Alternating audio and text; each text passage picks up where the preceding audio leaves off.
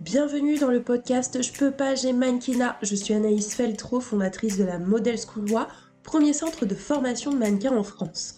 Ma mission est de démystifier et briser les idées reçues du milieu pour te permettre de mieux le comprendre et te lancer sereinement dans cet univers.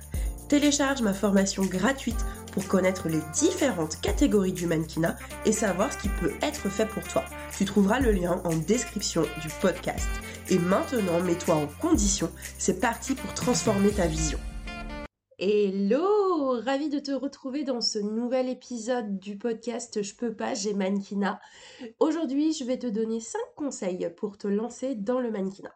Pour pouvoir appliquer au mieux ces conseils, je te conseille d'aller regarder ma formation gratuite pour savoir quel type de mannequinat pourrait te correspondre en fonction des critères et de ton projet. Tu trouveras le lien dans la description du podcast. N'hésite pas aussi à te rendre sur l'épisode précédent qui est l'interview de Sarah Martellina qui est bouqueuse au sein de l'agence de mannequins DMG Paris qui pourra du coup t'aiguiller un peu plus sur ce qu'est le mannequinat aujourd'hui et tu verras, je pense que beaucoup de barrières vont tomber.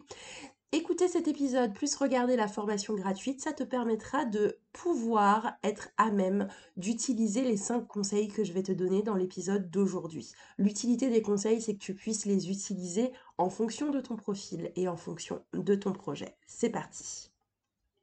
Il est important de comprendre ce que signifie être mannequin. Le mannequin, c'est la personne dont l'image est utilisée afin de promouvoir un produit, une marque. Ses principaux atouts sont d'être photogénique, avoir confiance en soi, l'esthétisme, être charismatique et être à l'aise en public. Et tu verras, ce n'est pas si facile que ça. Tout d'abord, pour te lancer dans le mannequinat, il est important que tu connaisses ton profil et les catégories vers lesquelles tu peux t'orienter. Il existe plusieurs catégories de mannequinat. Il y a le mannequin commercial, publicitaire, le mannequin fashion pour les défilés, les mannequins curvy ou on appelle aussi grande taille, et j'en passe. Mais attention, tu ne corresponds pas forcément à toutes les catégories de mannequinat.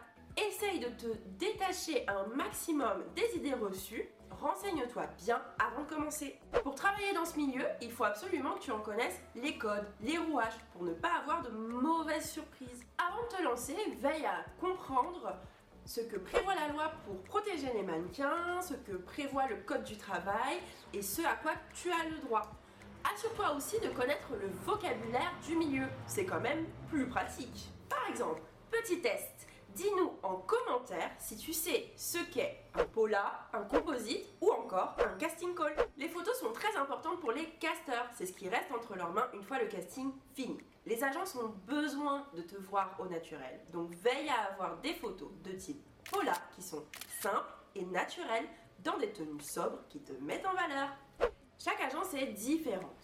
Elles n'ont ni les mêmes clients, ni le même mode de fonctionnement. Chaque agence a son propre besoin en mannequin. Certaines recherchent uniquement des femmes, d'autres recherchent des personnes noires, des hommes, des enfants. Il est donc essentiel de bien t'orienter pour mettre toutes les chances de ton côté. Pour finir, la confiance en soi est essentielle dans le mannequinat pour te lancer sereinement dans le milieu. Si tu ne crois pas toi-même en tes compétences, comment veux-tu que les casteurs y croient? Crois en toi, en tes compétences en tes valeurs. Une fois que ça sera fait, tu verras, tu seras beaucoup plus à l'aise pendant les castings.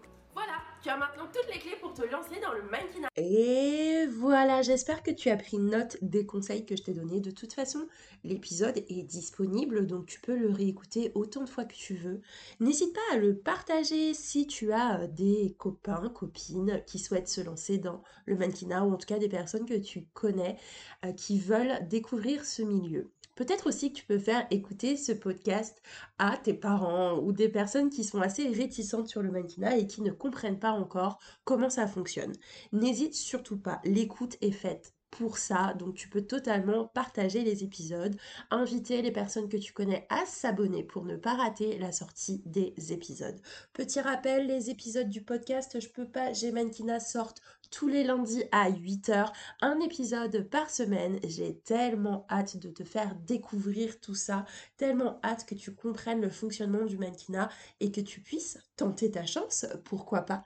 Si l'épisode t'a plu, n'hésite surtout pas à t'abonner, n'hésite surtout à laisser un avis ou laisser 5 étoiles sur Apple Podcast ou iTunes. J'ai hâte de te retrouver pour le prochain épisode. Yay J'espère que l'épisode t'a plu. N'hésite pas à t'abonner pour ne pas rater les prochains épisodes du podcast Je peux pas, j'ai mannequinat. C'était Anaïs Feltro. Je rends l'antenne.